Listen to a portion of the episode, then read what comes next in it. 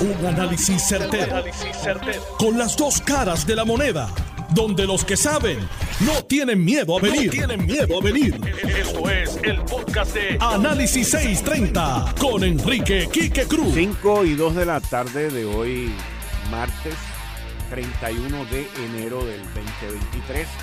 Tú estás escuchando Análisis 630. Yo soy Enrique Quique Cruz. Estoy aquí de lunes a viernes de 5 a 7. Bueno, ya hoy, lo que tiene que ver con la presentación de pruebas por parte de la defensa de Sixto George finalizó. Mañana por la mañana, según la información que tengo, eh, se estarán dando los, las instrucciones por la tarde y los argumentos finales durante la mañana.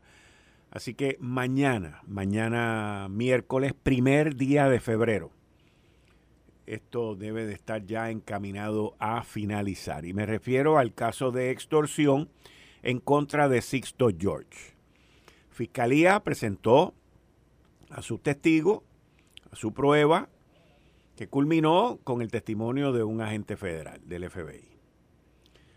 Cuando le tocaba hoy a la defensa presentar su prueba y presentar sus testigos, decidieron finalizar con el proceso el licenciado Castrolán y dar por terminado la parte que le tocaba a él.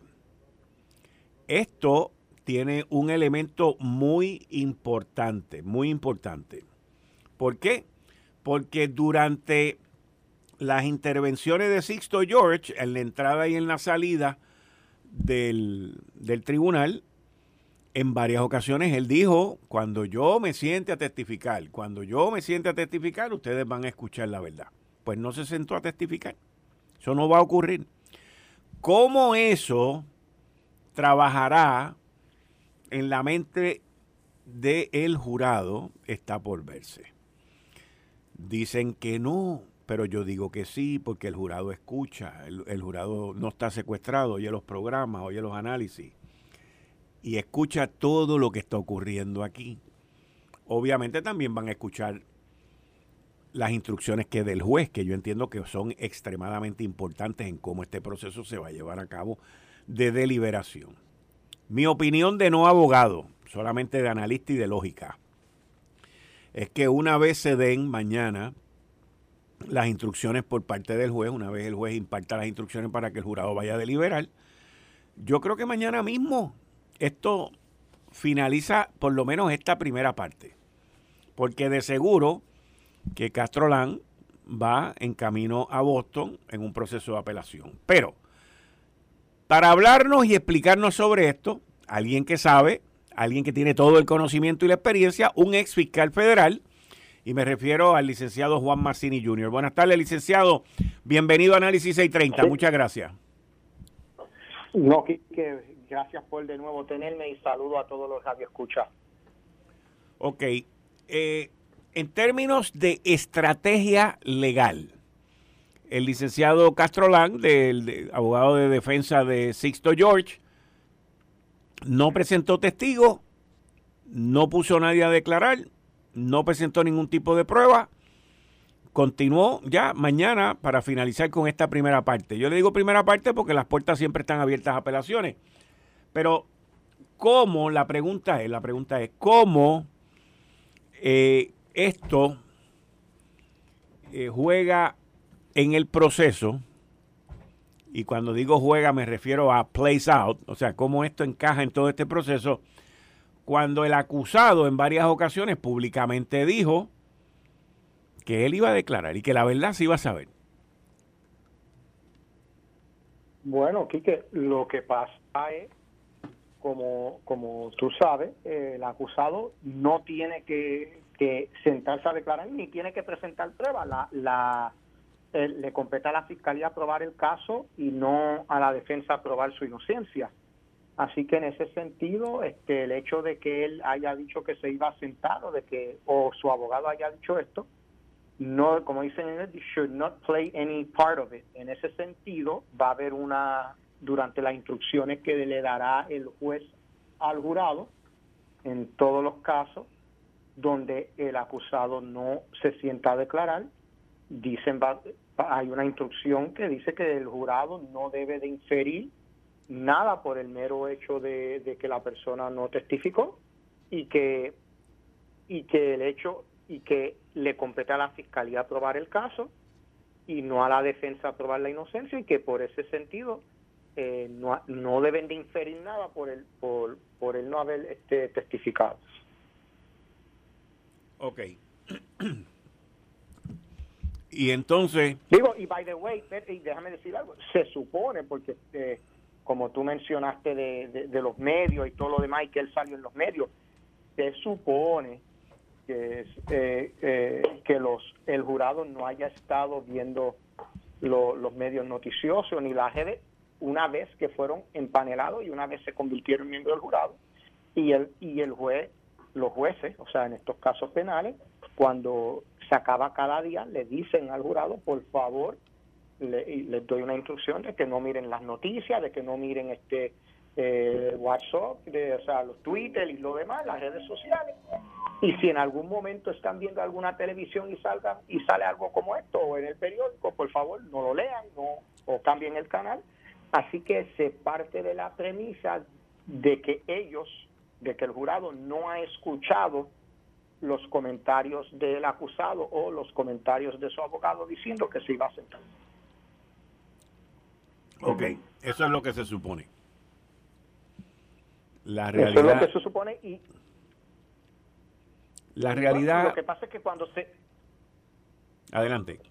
Cuando, no, que cuando se va a apelación, una de, la, una de las doctrinas legales es, y de los argumentos que, que se hacen es que, que se parte de la premisa que el jurado siguió las instrucciones del juez.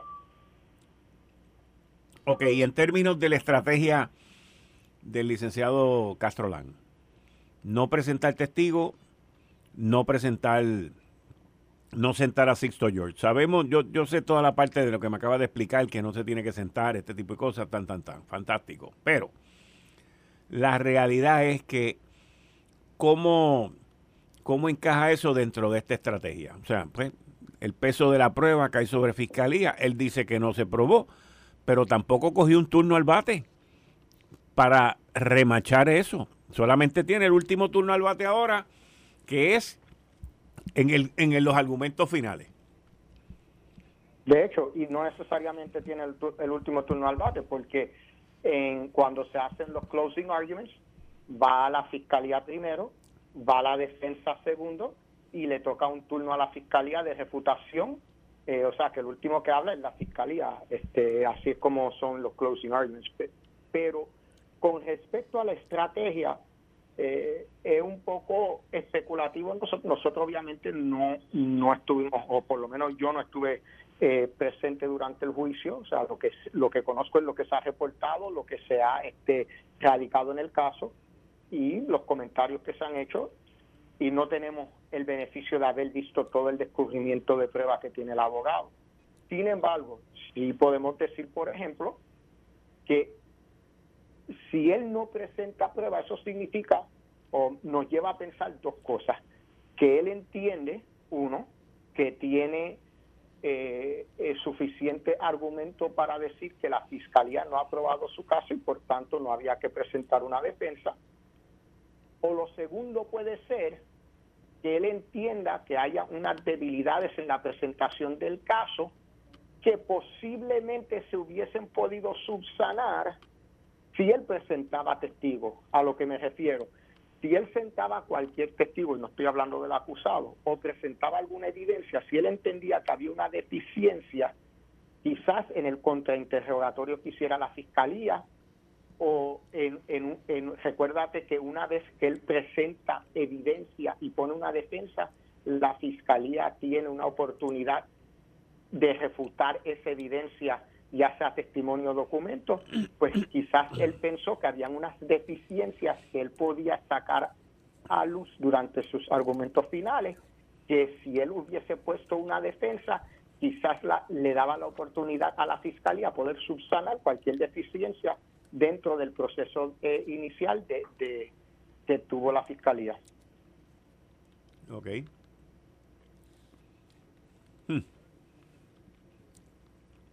Esto, ¿tú, ¿tú crees que mañana, una vez se den las instrucciones, que está programado para la una de la tarde, haya un veredicto rápido? Número uno y número dos, que es la número uno, lo que te voy a hacer ahora y después me contesta la otra. ¿Cuán importante, pues, cuán importante son las instrucciones que le dé el juez al jurado cuando va a deliberar? Mira, vamos con la primera. ¿Cuán rápido llegan? E, el que te pueda decir eso, este, que juegue la lotería, porque la verdad del caso es, hay jurados que regresan, este, yo he tenido jurados que, que han regresado en lo que yo caminaba del tribunal a la fiscalía y ya me llamaban del tribunal, ya el jurado tiene una decisión y he tenido juicios que creían que era un poco más simple, que tomaron días para que el jurado llegue. Lo que hay que, lo que en ese sentido lo que hay que ver es mañana si empiezan en la tarde, las instrucciones al jurado van a tomar, posiblemente puedan tomar como una hora leerle esas instrucciones al jurado, van a ver los argumentos eh, de, de las partes, no sé cuánto tiempo le dará el juez a cada parte para, para su argumento, pero pongamos que tengan cada parte, que entre todo ese proceso de instrucción sean dos horas y media, por ejemplo, yo me imagino que el juez los, le permitirá al jurado tratar de ir los dejará que deliberen. Lo primero que tienen que hacer cuando entran a deliberar es escoger quién va a ser el foreperson de, de, del jurado.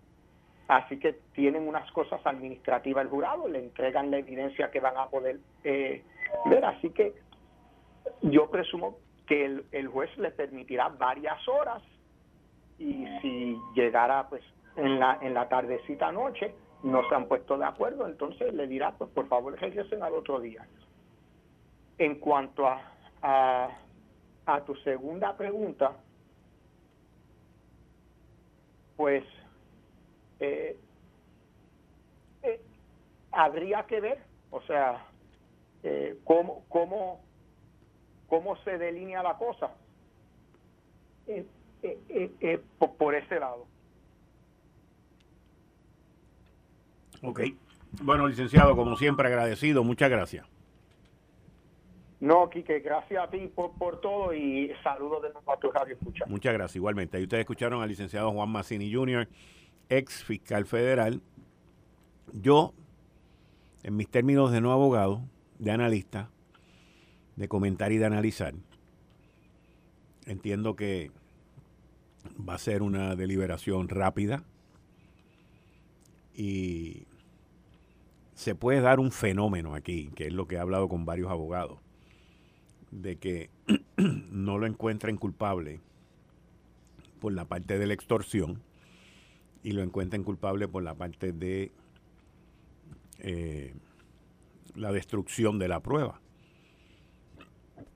Pero si no hubo extorsión, ¿por qué entonces se le tiene que condenar por la prueba? Y eso es un cuestionamiento que terminará en el Tribunal de Boston. En línea telefónica tengo al vicealcalde de Naranjito, José Rafael Rodríguez. Buenas tardes, vicealcalde. Muchas gracias por atendernos aquí en Análisis 630. Buenas tardes, buenas tardes. Saludos a todos los radio oyentes. Bueno, ayer fue el primer día de cierre. Varios radioescuchas se comunicaron conmigo, me enviaron videos por la noche. La situación eh, bien, pero que bien, bien, bien eh, frustrante para todas estas personas que, que, tienen diariamente que viajar de todos esos pueblos limítrofes y no pueden utilizar ahora el, el puente. ¿Qué se está haciendo? Porque eh, estuve hablando con, uno de los radioescuchas que me llamó, que iba para Barranquita, y me dijo, en todas las policías se ven los, los perdón, en todas las luces se ven los policías municipales, estatales, pero es que esto no es una cuestión de, de policía. Esto es una cuestión de, yo entiendo que de vías alternas y tengo entendido que las vías alternas son peligrosas o no están en buen estado. O sea, ¿qué, qué se está haciendo? Sí, mira, es bien importante poner en contexto lo que es la 167, la carretera 167. Eh, la situación en realidad, eh, la, 167 siempre va a haber mucha va a haber congestión y me explico. Eh, empieza en Puente Plata, en, en, el área de Puente Plata, que va de Naranjito a, a, a, Bayamón, ¿verdad? En esa área de Puente Plata llega la gente de Comerío por la 167, llega la gente de Barrio Nuevo Naranjito por la 164 y llega la gente que viene de otros pueblos de Barranquita o los que vienen de Naranjito de arriba por la por la 148 y ahí se unen. Y entonces ahí tenemos que la policía municipal tiene que dar tráfico ahí, tiene que dividir, darle paso proporcionalmente a todas las tres vías que vienen ahí y ahí ya ya, ya es el primero la, la, primera área con congestión en esa en esa área ahí y la, policía tiene que estar ayudando pero ya ahí en ese momento no hay manera de pasar tres carros a la vez. Ahí ya no queda una congestión. Esa es la primera.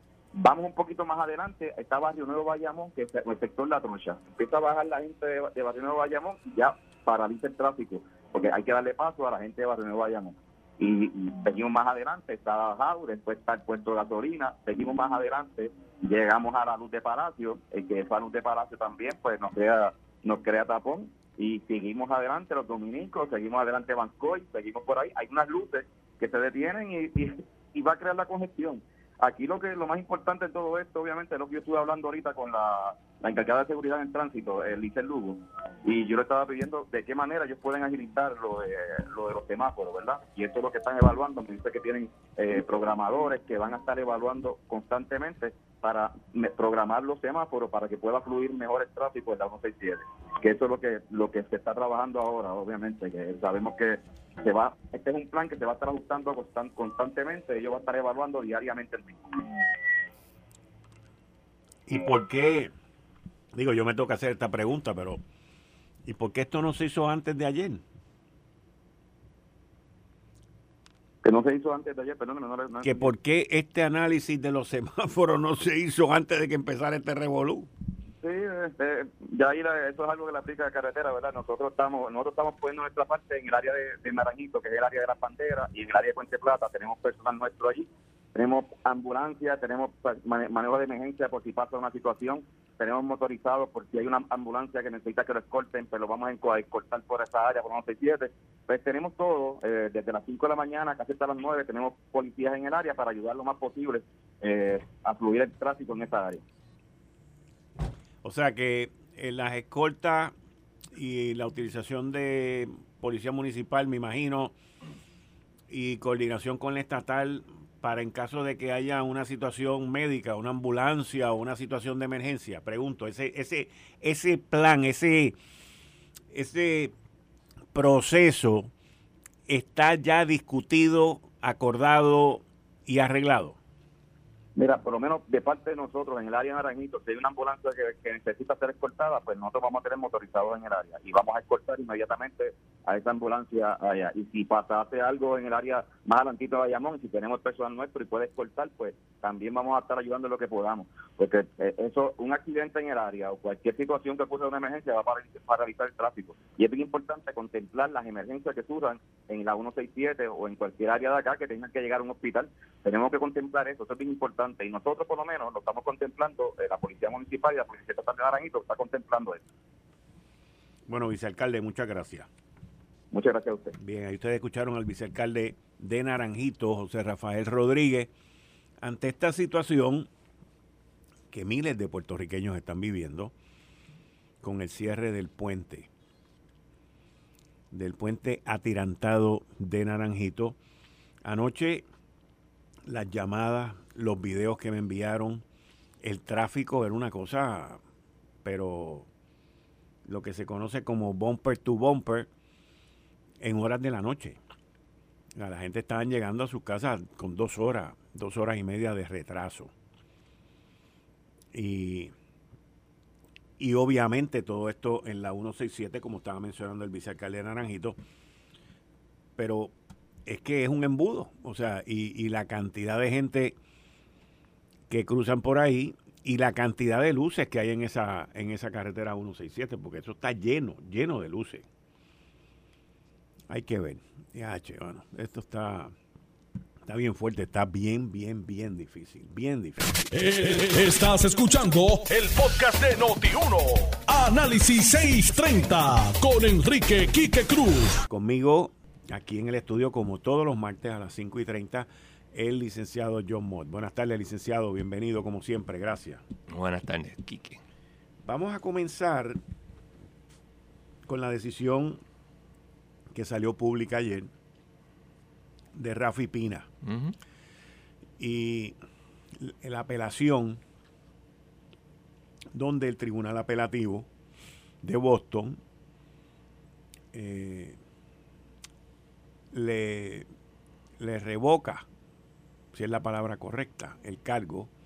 La convicción. La convicción, la convicción, sí, no el cargo, la convicción de, del arma que estaba arreglada, que estaba ah, chapeada, que estaba trampeada, que tenía que un arma convertida en ametralladora. Sí, lo que pasa es que le ponen una pieza. Exacto. Para eso. Para que el, para que el gatillo, no el gatillo, el, ¿cómo se llama? El, el hammer, este. Percutor. Eso mismo. Ok. Y eh, porque el, el, según lo que yo entiendo, el circuito reconoce la convicción de que él haber sido, al haber sido un convicto federal, tenía un arma. En posesión de arma. aunque estuviera en una casa por allá, pero se establece la conexión. Se llama, eh, ellos lo, decían, este, eh, es una posesión virtual. No es virtual lo que usan, pero, No, es que la tuviera en la mano, sino que él tenía el control de esa propiedad y, es bien importante a él le mantienen la convicción a pesar de, los, de que reconocen los errores evidenciarios del juez, a base de que hay una grabación interceptada donde él habla sobre mis armas y él habla sobre qué van a hacer con el, todo lo que hay en la casa y qué van a hacer aquí, qué van a hacer allá. Y en un momento determinado le dicen, mira, vamos a hacer tal cosa. Él dice, no, se va a hacer de esta manera. Y que eso demuestra el control que él tenía sobre esa propiedad a pesar de los errores evidenciarios del juez, porque lo consideran, o sea, el Standard of Review, que es un Standard Review of Abuse of Discretion, es bien difícil de conseguirlo y lo consiguieron. Pero dijeron, el problema es, y esta es la segunda parte, tiene que haber un error y que eso lleve a consecuencias. Y en este caso dijeron, mira, hay demasiada evidencia como para que eso hiciera importancia. En cuanto a la, al arma, el problema... En cuanto al arma. Al arma, al arma Exacto. automática. Lo que dijeron fue, el problema es que como esto fue alterado, no, no hay evidencia de cuándo fue alterado, si cuando la tenía estaba alterada. Esa, esa posesión es, un, es una cuestión técnica de los circuitos que el primer circuito adopta. Eh, de 41 meses que le, eh, le pusieron, podrían bajárselo a 15 a 21. Lo dudo con Besosa, porque el juez Besosa con mucha razón, tú miras las opiniones de él o las opiniones del circuito, hablando de las opiniones de él, donde él, en la sentencia, donde él pone un énfasis bien grande en la violencia de armas. Y que eso es terrible, y que en Puerto Rico hay demasiada violencia de armas, bla, bla, bla. Y aunque probablemente le bajen los 41 meses, no va a ser 15 a 21 meses como algunas personas creen que puede ser. Ok, yo, yo estuve, yo tengo una tablita aquí donde a él lo sentenciaron a 41 meses. 41 meses, correcto. él ha cumplido ya. Ocho meses. Ocho meses. Sí, correcto. Aproximadamente, pero ocho meses. La nueva sentencia, porque él tiene que ser resentenciado, ¿correcto? Correcto. Ok. La nueva sentencia, las guías, dicen que son de 15 a 21.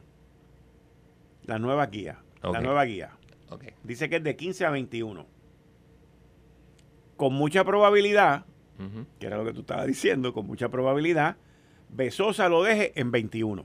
O más. Explícame entonces cómo él podría llegar a más, porque él lo puede, lo podría justificar, pero entonces vamos a entrar en el apelativo de nuevo. Ah, no, de calle, ponle el sello. O sea, ponle el sello. Ok, lo que ocurre es que eh, desde el 2005 en US vs. Booker, el Tribunal Supremo, en una opinión eh, rarísima, pluralista, que no se entiende, dijo, los sentencing guidelines no son obligatorios, son... Eh, una guía. Guías. Si tú haces una sentencia dentro de las guías, hay una presunción de que la sentencia es correcta. Ahora, si el juez puede variar, no, no usa la palabra variar, pero lo puede aumentar o lo puede bajar dependiendo, pero tiene que justificarla. No te estoy diciendo que tiene que ser un, un soliloquio de 20 páginas. Con tres o cuatro frases, él puede decir, por ejemplo, mira, esta persona para que se cumplan los requisitos del 28 USC 35 algo, que es que es suficiente pero no en exceso para que este, castigar pero y, y deterrent, etcétera, etcétera pues yo entiendo que deben ser 36 meses. Como tú dices, eh, obviamente los abogados eh, objetarán y apelarán, pero eso no es, eh, eso es probablemente se sostenga. ¿Por qué? Mira, estamos hablando de, violencia. Depende de cómo, cómo, lo haga el juez. Pero te digo, Besosa y no, no se le puede culpar, dada la violencia eh, eh, que existe en Puerto Rico de armas ilegales. Y estamos hablando de armas ilegales porque no podía tener armas de ese tipo, de ningún tipo, punto, porque él era un felon, una persona convicta de una felonía, eh, en este caso federal. Ahora hay que ver cuando lo resentencien, a ver qué es lo que hace Besosa. Él puede que diga, pues mira, 21 meses. Pues, Tendría poco menos de un año para, para si, si el juez le da el máximo de las guías de sentencia, que es 21 meses, y no usa su discreción, como tú acabas de mencionar ahora, serían 21 meses. Entonces, calculando aquí que le quedarían entonces aproximadamente, el día de la resentencia, le quedarían aproximadamente 13 meses. A esos 13 meses se le quita el 15%, que entonces estamos hablando de 11 meses. Y con esos 11 meses, también entonces hay una serie de bonificaciones que le dan a los convictos en la cárcel. Por ejemplo, participación en programas de rehabilitación tiene un por ciento de reducción de condena. Si es que lo hace. Pero vamos a decir, va a estar menos de un año. Empleo en la prisión, lo otro también. O sea, hay una serie de, de actividades o de tratamientos y situaciones que le dan a ellos allí, que si él participa en todo eso, pues se gana todas esas, se podría, podría ser adjudicado todas esas este, bonificaciones, lo cual lo pondría en una posición de que al, podría cualificar entonces para dentro de tres o cuatro meses a un halfway house aquí en Puerto Rico, que es lo que se utiliza para la reintegración de los convictos en la sociedad. Correcto. Y ahí pues él tendría una oportunidad de estar con su familia ya y todo este tipo de cosas en, en el sentido, en el sentido, cómo trabaja, eh, de salir durante el día y regresar por la noche. Y después tiene el supervisory release, la libertad condicionada, no la probatoria, libertad condicionada, y que serían por lo menos tres años. No me acuerdo cuánto fue, pero usualmente es tres años. como tres años, sí. Ahora, el juez, como tú acabas de mencionar, puede utilizar su discreción y ponerle más de 21 meses. El último caso que yo tuve con Besosa de este tipo. ¿De este tipo te refieres que tiene que ver con armas y violencia? Armas y violencia eh, se le revocó y cuando fuimos a resentencia lo sentenció por más tiempo por más tiempo. Sí, hubo un factor que había un, lo, habían encontrado culpable de un delito estatal, cuando fue sentenciado no estaba, pero de todas maneras lo, sentenció más tiempo. ¿Y se mantuvo esa sentencia? Está todavía en el apelativo. Ah, está en el apelativo. Lleva, más, de un año. Es a rayo. No, pero el hombre, mi, cliente con suerte va a estar 10 años preso, con suerte. Es que todo, eh, acuérdate que cuando tú estás, y eso fue parte del panel, yo era, para las personas que tal vez no sepan esto, yo por 16 años fui parte del panel apelativo del primer circuito. Me llegan apelaciones y el 90% tienen que ver con los sentencing guidelines. Y en este caso fue un plea donde hubo una sentencia y él utilizó eh, como parte de su sentencia cosas que no podía utilizar. se le revocó. Fuimos a la resentencia eh, se lo sentenció por más tiempo, están apelativos y pues hay que esperar que baje. Ok, estamos ahí con, Puede ser que esté en un halfway house Rafi Pina de aquí a tres o cuatro meses, como puede ser que dependa de lo que decide el juez Besosa el día de la resentencia. Si, si le envían una resentencia, ¿cuán pronto se lleva a cabo ese proceso? número uno y número dos, ¿tiene que estar Rafi Pina aquí en Puerto Rico o puede ser virtual? Eh, normalmente es en, presencia. o sea, que lo volarían aquí. La, la última, por ejemplo, volvemos otra vez al último caso, lo volaron a Puerto Rico, pero obviamente eh, eso fue pre-COVID pero usualmente se hace eh, eh, presencial. No siempre, yo he tenido sentencias virtuales. es discreción del juez. Próximo caso, Sixto George. Sixto George. Para los que no sepan, Castrolán podrá parecer un señor mayor y, pues es mayor que yo. Y yo tengo 65, pero es una persona súper conocedora, un tremendo abogado. Yo he estado en argumentaciones orales en el circuito donde lo felicitan los jueces de lo bien que lo ha hecho. Que ha estado toda la semana eh, viendo apelaciones y lo ha hecho fantásticamente bien. Así, así es el hombre. Eh, es una decisión muy difícil si tú vas a presentar evidencia o no vas a presentar evidencia. Yo estoy de acuerdo con Mazzini donde dijo, mira, es que el riesgo es de que si tú presentas evidencia, te la usen en tu contra. Yo he ganado más de un caso en el contrainterrogatorio de los testigos de la defensa. Yo usualmente soy abogado de demandante. Y eso no es inusual. ¿Ok? So, si tú tienes un caso bastante claro, déjalo ahí. Es un riesgo. En este caso podrían haber tres cosas que pasan. Uno, no culpable Dos, culpable de todos los cargos. Y tres, culpable de uno o más cargos. recordemos que él tiene tres, tres cargos con su contra, incluyendo uno de, de este, destrucción de evidencia, ¿no? Es, este, obstrucción a la justicia por destruir evidencia. Yo entiendo que el asunto de el caso depende si tú le crees a Maceira o no le crees. Y no tiene nada que ver con si Maceira está diciendo la verdad o no. Tú tienes testigos que son tremendos testigos y están mintiendo y tremendas personas diciendo la verdad y son tan malos testigos que nadie les cree.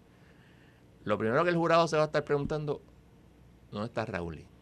Eso lo puse yo cuando dijo Castro que no iba a hacer, eh, cuando la fiscalía descanso dije, ¿dónde está Raúl? Porque yo pensaba, si Raúl se sienta y es un buen testigo y dice, mira, yo no, yo no sé de lo que está hablando Sisto George, yo nunca le dije nada de eso. Ese era un caso bueno, porque entonces actuó Sisto George solo. Pero ahora la pregunta es, ¿pero Raúl habrá hecho eso? ¿Habrá Sixto George ido allí simplemente para ayudar a, lo, al, al, gobierno? Porque recordemos otra cosa. Él tenía contratos con el gobierno y la campaña de Rosselló le da dinero. Y, ese y eso salió en, el caso. Pero también salió que él le decía a Rowley en una de las conversaciones, necesito que me des armas para ir en contra de estos hijos. Granted, pero si tú estás hablando con alguien que odia, odia a los grupos del chat, ese es el lenguaje que tú usarías. Piénselo de esa manera. Sí, pero entonces lo que significa, pero, pero por ejemplo, yo lo que entiendo de esa conversación que salió, es que, que Raúl no se estaba comunicando con él. O que, necesitaba más. ¿ah? O que necesitaba más información. ¿Quién necesitaba más información? Eh, Sixto George. Sí, no, esa parte estamos clara. Pero que, entonces el, cuento, el drama que presentó Sixto George a Maceira, de que estos tipos los van a destruir a ustedes, de que si tú no me das este dinero para yo resolver esto, ustedes van a hacer polvo. Pues eso no existía. Ok, número uno. Y te pregunto. ¿Qué pasó? ¿Quién fue el gobernador que renunció? ¿Quién fue? Ricardo Rosselló. Sí. ¿Se cumplió lo que dijo Sixto George? Da la casualidad que sí. La pregunta que se va a hacer el jurado es, ok, a Maceira lo estaban extorsionando o le estaban diciendo, mira, brother, este, aquí hay un tipo que te va a destruir y que efectivamente destruyó la administración. La pregunta es si es cierto que Sixto George estaba funcionando atrás. que Raúl eh, le dijo eh, que Sixto George quería ayudar a la administración, obviamente meterse chavos en el bolsillo, consiguiendo que Raúl no hiciera lo que quería, lo que eventualmente hizo, o todo era un chiste, era un embuste para él sacarle chavos al gobierno. Esa es la pregunta. ¿Probó más allá de duda razonable el gobierno su caso? Yo diría que no. Pero ¿Por qué no? Porque ¿dónde está? O sea, el, el, ¿dónde está qué? ¿La transacción? ¿Dónde está porque la claridad? Ajá. Si tú me dijeras que esto es un caso civil, yo te diría, sí, aquí, hay, aquí hay extorsión. Pero esto no es un caso civil, esto es un caso más allá de razonable, es un 80%, 80 de probabilidades. Y yo no veo dónde está. Por ejemplo, Raúl y sentándose decir, mira, yo nunca le dije nada a este individuo sobre eso. Eso es embuste. Entonces tú estás claro de que esto es un traqueteo de Sister George. A menos que Sister George se sienta a testificar y tú le creas. Pero ese, ese paso más allá, yo no lo veo. Pero ese soy yo. Yo soy abogado de defensa. Yo tengo un bias. Si el jurado puede creerle a Maceira y entonces no va a encontrar culpable, o le puede, o puede decir, mira, aquí hay dudas razonables, porque, vuelta te repito, como te dije fuera del aire, Anthony Maceira es un tipo grande, Sisto George es un tipo bajito, y tú me vengas a decir a mí que tú te sentías amenazado. Oh, give me a break. Eso, eso no se lo cree nadie. Y Anthony Maceira es una persona que estuvo en el gobierno y, y era este no fue, ¿cómo es que se llama esto? Este, secretario de la gobernación o, asuntos públicos. Asuntos públicos. Tú tienes que estar bregando con políticos y bregando con personas difíciles. Él estaba acostumbrado a esto. Y entonces, ahora sale una información que no sé si sea cierta o no, que el Centro de Periodismo Investigativo dice que el FBI entrevistó a Rosselló. Rosselló en el 2020. Y que él dijo, yo no sé de lo que tú me estás hablando de una, de una extorsión lo cual contradice lo que dijo este Maceira. Claro. Y qué casualidad que eso sale hoy. Sale hoy. Ahora, como dijo Mazzini, se supone que el jurado no, no mira esas cosas. Hay ocasiones donde lo hacen, hay que ser realista. Pero usualmente ellos eh, siguen las instrucciones del, del juez. Las instrucciones del jurado vienen ahora, son bien importantes. Esa es la base. O sea, el jurado decide los hechos, pero el juez le da la, ley. Y le va a decir, mira, extorsión es esto, esto es esto, esto es esto. Y le va a decir, entre otras cosas, el hecho que él no testificara, no pueden usarlo en su contra para nada. No pueden hacer ningún, ningún, comentario. El fiscal no, o sea, obviamente el fiscal no, no, lo va a hacer, pues sabe más que eso. Pero este, si lo hiciera, inmediatamente le va a decir, disregard that. Eso no se puede hacer. Y hay ciertas garantías. Mira, si ustedes le pueden creer al, al, al, testigo parte de lo que dice, nada de lo que dice o todo lo que dice. Eso es otra de las instrucciones básicas de todo jurado. Y, y, esa es la base de todo. Eh, de hecho, ¿te acuerdas el caso de, de Martínez? Héctor Martínez. Héctor Martínez. El primer caso de Martínez se revocó por una instrucción del jurado en mi opinión, correctamente dada. Lo que pasa es que el primer circuito no siguió la doctrina de todos los demás circuitos, cambió la doctrina. Pero en ese momento, esa, esa instrucción era correcta según todos los demás circuitos, pero el primero nunca había dicho nada sobre eso. Pero esa instrucción al jurado, si está equivocada y es material, pues entonces puede llevar una, a, una, a la convicción ser revocada y volver a juicio nuevo otra cosa. Podría pasar también un, jurado que no llegue a una, a unanimidad y se tenga que ver el juicio de nuevo. Diferente a la, constitución de Puerto Rico, que después de dos uh, hung juries eres inocente, no te pueden acusar de nuevo. En el Tribunal Federal no hay límite. Hmm. Hay veces, por ejemplo, el, eh, senador Menéndez lo enjuiciaron, hubo un hung jury, y Fiscalía decidió no hacer nada. Sí. Pero Tal detrás de nuevo. El tipo es un traquetero que tú, que tú quieres. so, once you are, you always are, y te crees que eres invencible. Pues. Yo, no sé, yo, yo, yo, yo creo que el jurado va a deliberar rápido. Yo también, yo estoy de acuerdo contigo. Eh, creo que le va a afectar el no haberse sentado a declarar después que dijo que lo iba a hacer. Yo no creo. Está bien, pero... Ahora, sí tengo que decirte un comentario sobre eso.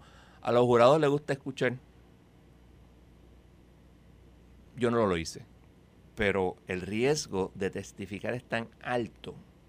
Como yo he dicho varias veces, yo tengo un cliente que está 30 años en presidio, en parte porque el juez usted dijo, le dijo al, al abogado, tu cliente mintió en su testimonio. Una persona acusada de siete cargos que el jurado lo encuentra culpable de más de dos. Y tú me dices a mí que mintió. Y es una determinación del juez. No es un juicio nuevo, no, no, no, una determinación porque lo que vio allí está preso por 30 años y cuando fui al apelativo, la juez Lynch me mira y me dice, yo no encuentro nada malo a lo que él hizo. La juez Thompson me, me, mira y me dice, yo tampoco, y el tercer juez parece que me cogió pena y, me, y no dijo nada. Pero el hombre está chupándose 30 años por eso. mucho más que todos los demás que fueron encontrados culpables por siete, por los siete cargos. Los sentencing guidelines son bien chabones. Wow. ¿Y quién lo...? ¿Eso fue aquí? Eso fue aquí. Un juicio por jurado, muy bien llevado. ¿Quién fue el juez? Fue usted. Que lo sentenció. Lo sentenció y obviamente pues vio el juicio. Y o sea, hubo varios issues on appeal. Y todos no, no, no, no, no, no, no, no, no. Solamente hubo, porque fue una de estas decisiones donde hay muchos acusados. Y solamente hubo uno donde había un issue sobre cuando la persona era menor de edad y después el, primer circuito dijo no, era menor de edad, pues no podían hacer esto.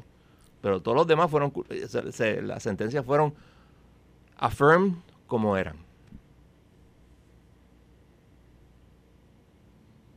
Como dijo Stan Chesley una vez, un abogado muchísimos años, tú nunca sabes lo que un jurado va a hacer. Sobre la Junta y las primeras dos semanas de, del nuevo director ejecutivo Robert Mujica. Yo no he visto nada sí que la haya hecho. Yo tampoco. O sea, no es que a veces bueno, le pidió, le pidió una explicación a la Autoridad de Energía Eléctrica sobre la disputa que hay por la factura de los treinta y pico millones de pesos, que Energía Eléctrica alega que le debe New Fortress y New Fortress dice que no le debe. Y ahora el, ¿cómo se llama esto? El, el PREP está diciendo, o eh, bueno, ya, ya, la, ya supuestamente le, le presentaron la explicación de por qué no voy a pasar estos 34.5 millones a la factura. Porque no han demandado. No, no han demandado. No han, ¿sabes? Tampoco han cobrado. No han cobrado. Y ese dinero está como que, o sea, ese dinero está contabilizado. Porque el, negociador de energía esperaba ese dinero para pasarle, para pasarle un, que creo que ya lo hizo, para pasarle un alivio a la gente. Vamos a ver. Entonces, sobre la Junta, sí, mañana es un día importante. Mañana, eh, mañana es el ómnibus, pero más allá del ómnibus es el argumento oral. explica el ómnibus. El ómnus todos los meses. estás hablando ahora, no de la Junta, estás hablando del proceso de quiebra de la Autoridad de Energía Eléctrica. mañana, mañana se ve la juez Swain una vez al mes usualmente, no siempre, pero usualmente, ve una vista ómnibus, que vamos a ver con todo lo que tenemos, como status conference, pero en este caso aparte de lo usual, tiene la argumentación oral sobre el asunto de los bonos de la autoridad. ¿Por qué es importante?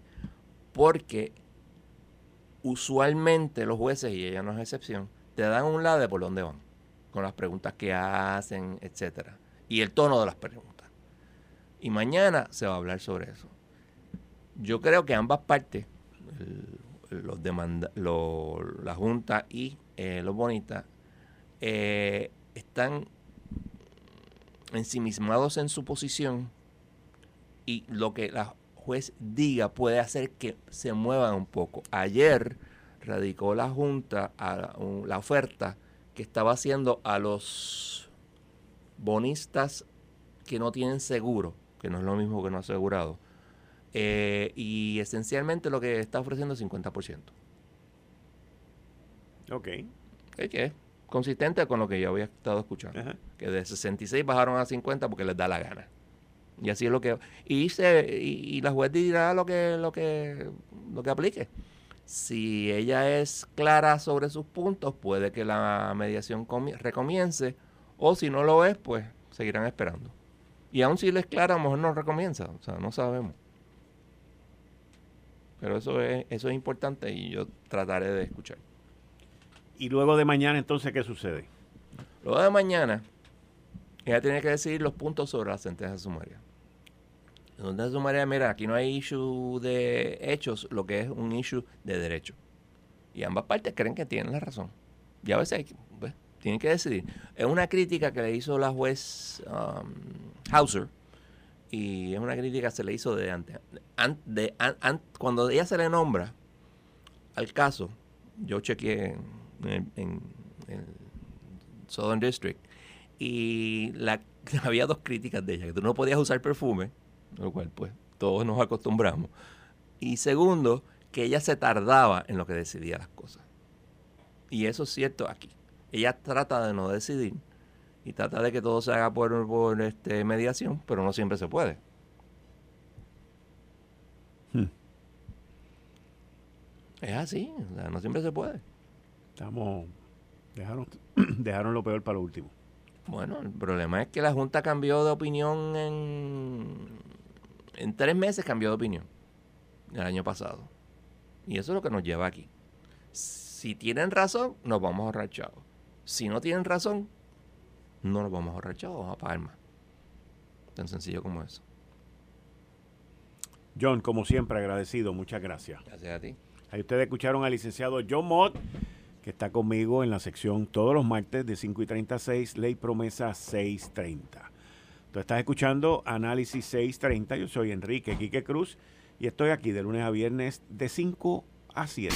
Esto fue el, podcast de Notiuno. Análisis 630 con Enrique Quique Cruz. Dale play a tu podcast favorito a través de Apple Podcasts, Spotify, Google Podcasts, Stitcher y notiuno.com.